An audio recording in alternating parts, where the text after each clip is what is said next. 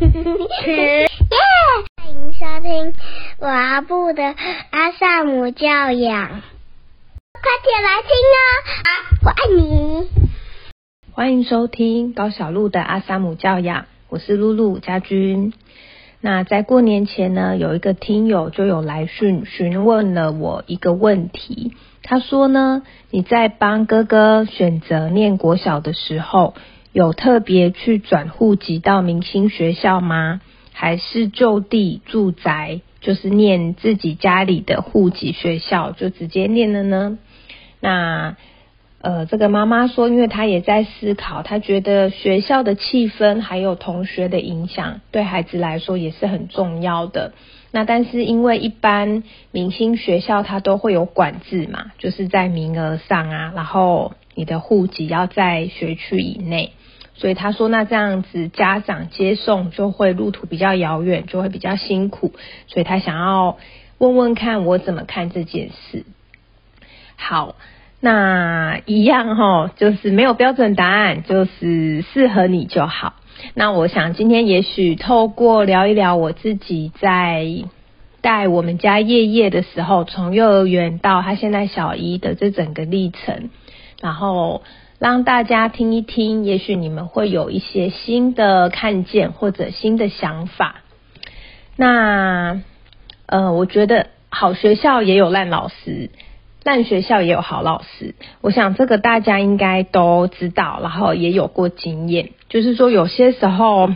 我们把孩子送进去一所明星学校，但是可能就遇到一个不太好的老师，或者其实在有些环境不是那么好的地方，但是其实也有一些很有心，呃，在教育上的老师，所以这个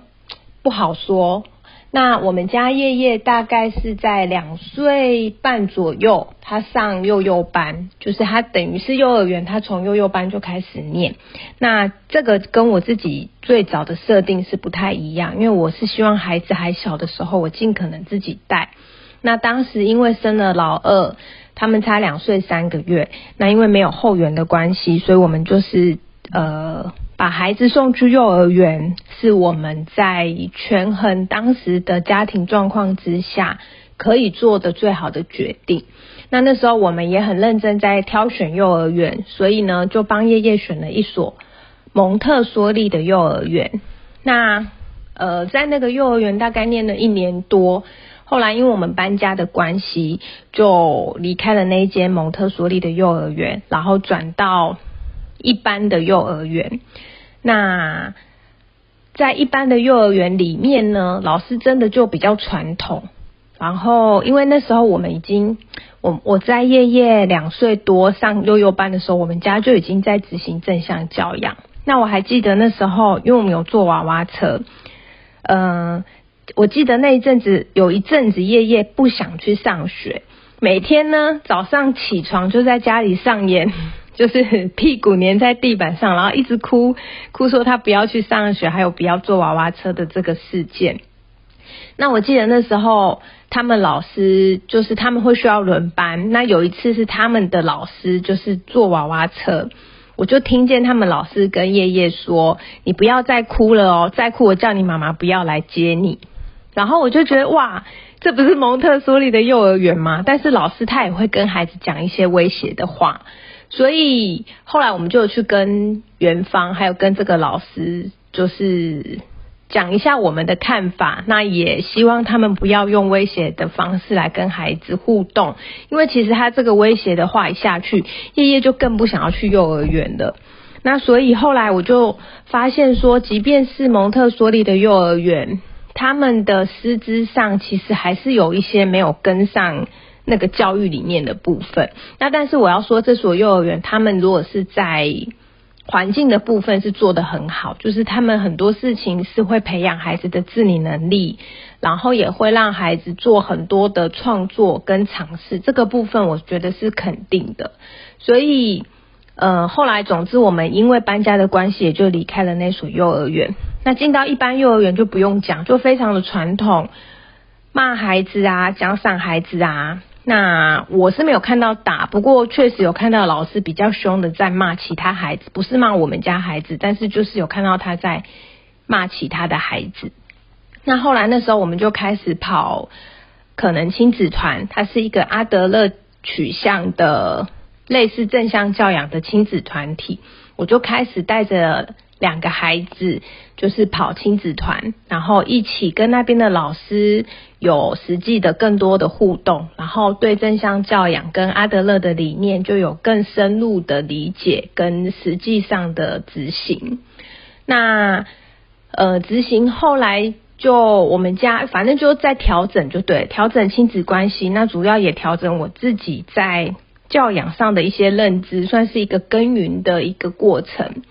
后来呢？我觉得就刚好夜夜念一般幼儿园念了一年，那时候他中班，然后要升大班，我就想说，那既然这个学校的环境就是也蛮普通的，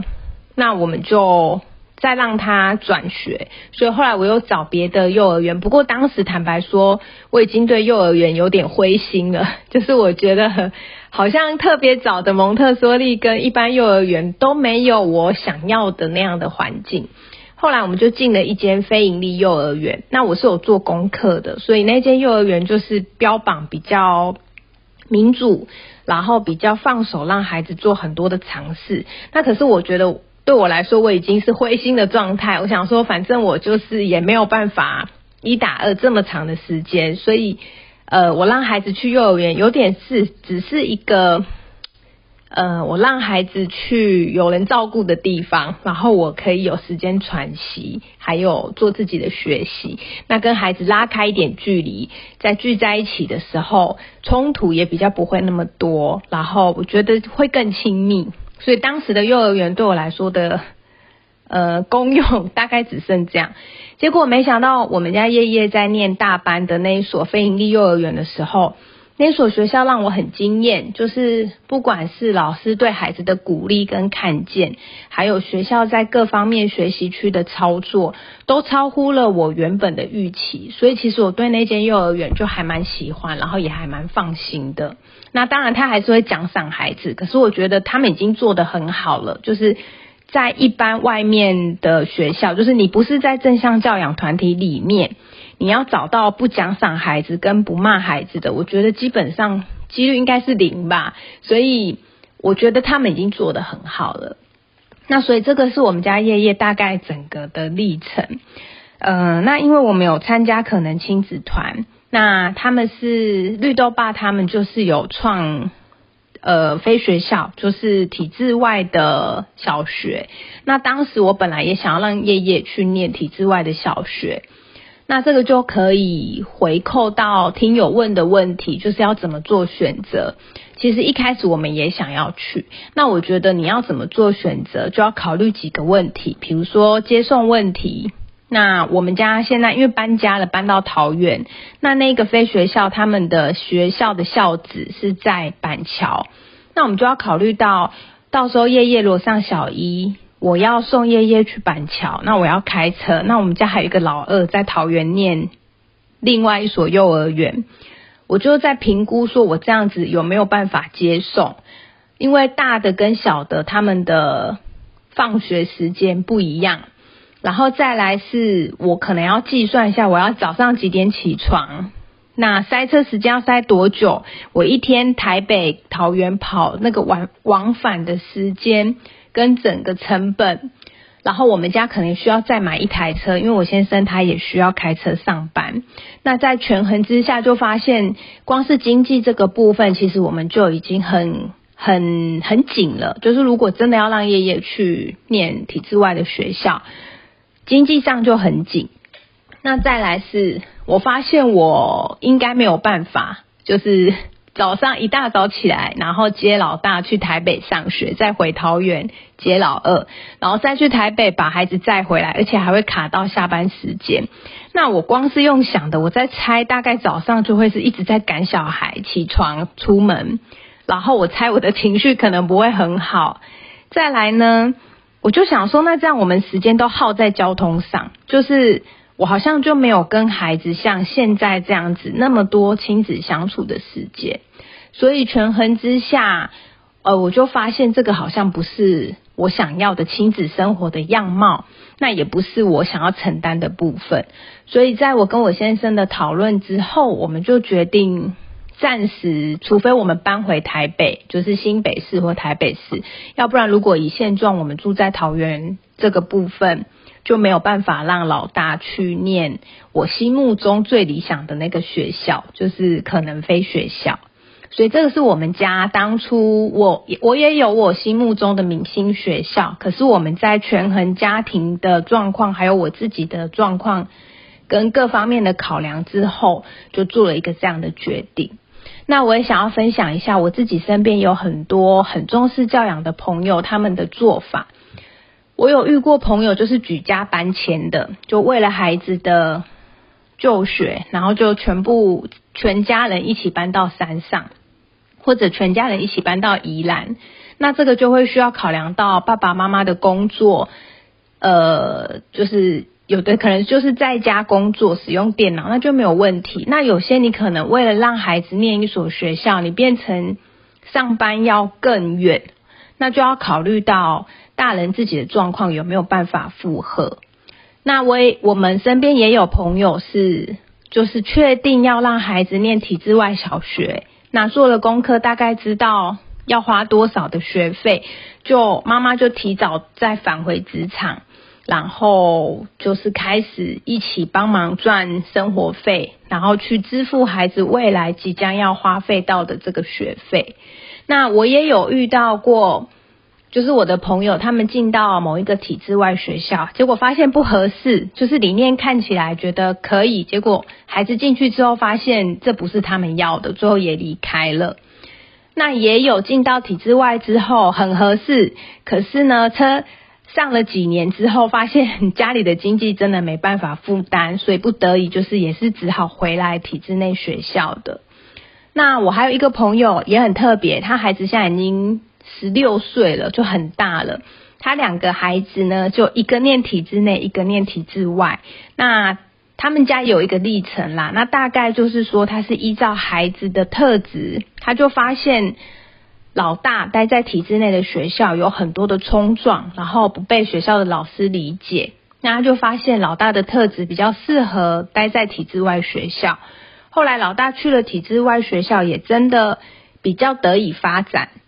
那他们老二呢，待在体制内学校就适应的很好，所以就继续念体制内学校。那当然中间就会有个过程，需要去跟孩子聊聊，说爸爸妈妈怎么会这样安排，让他们看到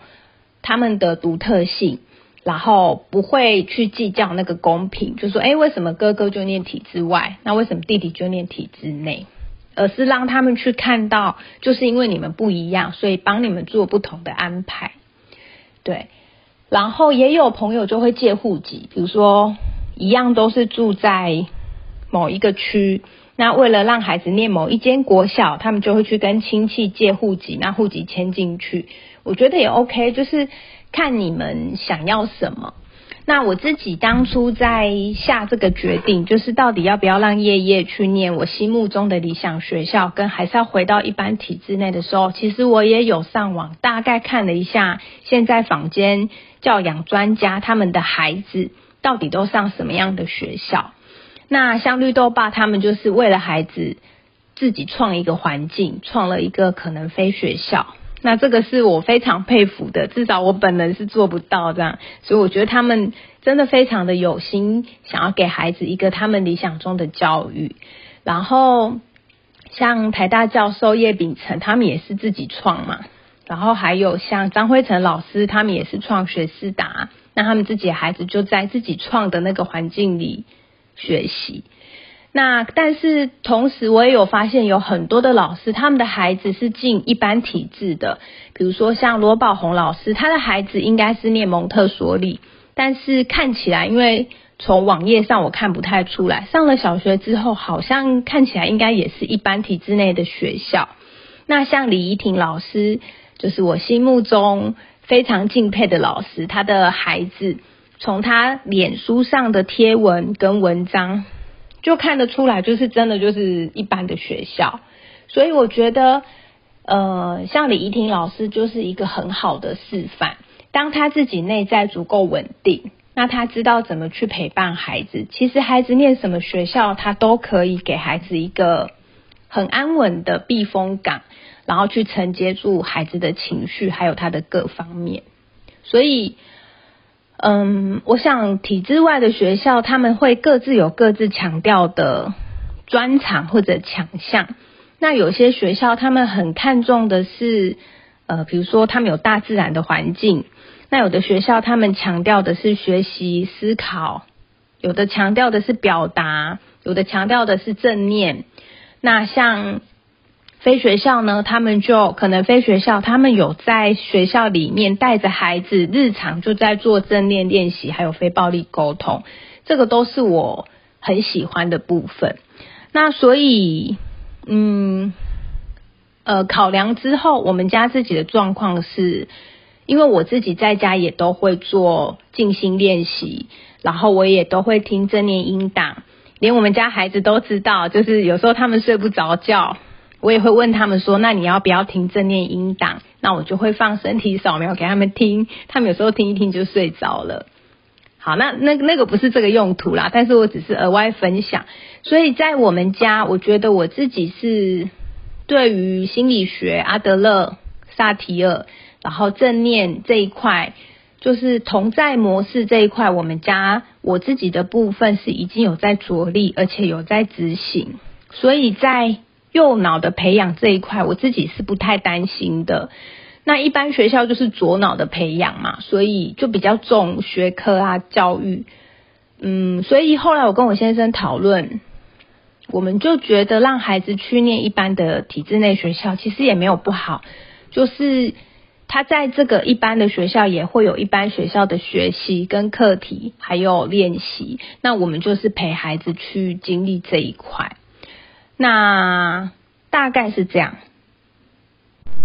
我们在进入一般体制内学校的时候，就是从夜夜开始上中班、大班，到现在小一，其实我自己也有蛮多不适应的，因为。我等于离开了同温层嘛，就是离开了正向教养的群体。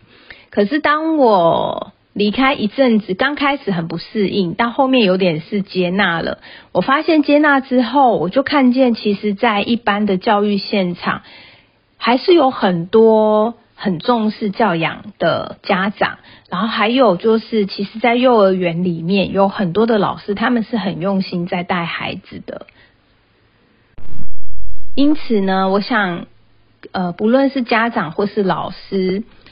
有心的家长跟有心的老师，我想我们爱孩子的那个心意是一样的，只是可能我们的观点不一样，所以我们采取的做法就会有不一样。那我们都想要给孩子最好的，但是可能我们的最好的那个定义是不一样的。所以我想，不论不论怎么样，家庭还是第一线，学校是第二线。那如果学校也没有接住孩子，孩子才有可能会进到安置机构去。所以回过头来，家庭教育还是最重要的。那回到这个听友他问的这个问题，就是说到底要不要把孩子送到明星学校？我想这一所明星学校对你来说一定有它独特的地方，或者你为什么之所以想要挑选这一间学校？那可能可以回头去想一想，我今天要挑选这一间学校，我真正在意的是什么？是我很重视孩子的功课吗？还是因为这所学校，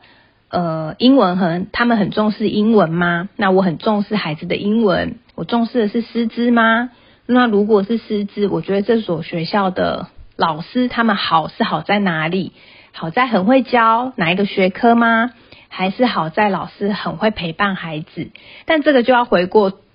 回到最初我讲的，好学校也有烂老师嘛，烂学校也有好老师，所以我们怎么能确定我们让孩子进到明星学校之后，他一定会碰到我们心目中理想的老师？这个说实在就真的是要碰运气了。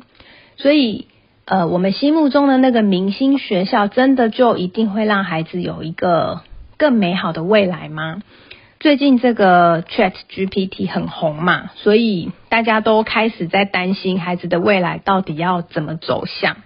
所以我觉得这个有时候呃，真的不一定。就是说我们现在觉得它是明星学校，我们很看重的特质，也许在二十年后孩子的那个年代，这些东西都变得不重要了。所以。一样回到家庭，那除非孩子没有了根，他没有家庭上没有人可以照顾他、支持他、接纳他，那才会变成在第二线学校去接住这个孩子，或者甚至落到第三个安置机构的部分才会进来协助。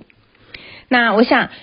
家长最关心的应该还是环境，就是说孩环境呢会对孩子产生影响，不管是这个学校重视的价值观，那学校整个呈现出来的氛围，或者孩子他到底都交些什么样的朋友，他的同学都是什么样的人，还有孩子遇到的这个老师，包含学校重视的价值观，比如说像有些国小就很重子弟团，有些国小呢他们的足球队很强。所以每一个学校都会有他自己重视的东西，这些对孩子当然整个童年都是会有影响的。那我想要分享的是，在阿德勒心理学里面，阿德勒他很重视人性观，在八个人性观里面，其中有一个是主体性。那么阿德勒他跟弗洛伊德不一样的呢，是他不认同宿命决定论。那阿德勒他相信的是软性决定论。也就是说，童年会为孩子造就什么样的人格？环境、遗传，这些都只是素材，不是决定孩子人格，也不是决定孩子未来的因素，因为就不是宿命决定论。所以阿德勒非常看重的就是这个主体性还有独特性，不是发生了什么事，而是孩子他如何去看待发生的这些事。所以今天不论我们把孩子送进明星学区。或者是在一般学校就读，重点是在学校内发生了什么事。那发生了这些事之后，孩子怎么看这些事？还有这些事给孩子带来了什么样的影响？我们身为孩子的陪伴者，我们身为孩子的父母，我们有没有看见这些影响？那我觉得在这个地方就可以，如果你有学习萨提尔，你知道怎么对话，你就可以透过跟孩子的对话。去陪伴，还有理解孩子他在学校都发生了什么，那他怎么看这些事？那当我们透过这样的对话跟聊天，就可以看见这些事件对孩子到底是有正面的影响还是负面的影响。如果是有负面的影响，我们就可以透过对话连接渴望，再去做一些修正。之前呢有谈到说六岁前定终身嘛，那我想。呃，之前我去上曾端珍老师的课，老师有提到说，孩子在国小阶段其实都还是还是很可塑性是很高的，所以其实我们在孩子成年以前，透过矫正性行为都是可以再给孩子一些导正的，所以阿德勒跟萨提尔对我来说放在教养里面是缺一不可。呃，如果把它融合运用在我们跟孩子相处的过程中，还有我们要怎么教养孩子的时候，用这些观点来做一个思考跟决定，我觉得我总是就会得到一个比较笃定的答案。那最后呢，就跟大家分享萨提尔女士说过的一句话，她说：“父母在任何时候都是竭尽所能而为的。”以前我看这句话的时候。没有什么感觉，不过在生了孩子之后，呃，每一次在犹豫要让孩子上哪所幼儿园，要不要换幼儿园，要不要继续参加正向教养团体，上小学一年级要选择心目中的理想学校还是一般学校，中间会有很多的选择，会有很多的冲撞。那我就能体验到这句话，就是我们真的不管是在什么时候，都是竭尽所能的想要给孩子最好的。那也在这个过程中，我们可以接纳，身为父母的我们也有我们的局限，不管是在体力上、金钱上，还有我们可能教养上的一些学习，我们也正在路上。所以，我们也可以练习在这个过程中接纳自己的不完美。我想，这个也许也是养儿育女，我们可以透过孩子一直回过头来面对真实的自己的一个旅程。好，那今天呢，关于听友许愿这个关于帮孩子选学校是要选明星学校呢？呃，虽然比较远，那还是要选择就近就是住宅的学区就可以了的这个议题，今天就先聊到这里。那有其他想要听的主题，欢迎你在 Apple Podcast 许愿，按五星赞让我知道。这里是高小路的阿萨姆教养，我是露露家君，我们下集见，拜拜。谢谢收听。欢迎留言与我分享你的看法。喜欢的话请给我们五星好评哦。下次见拜拜。拜拜。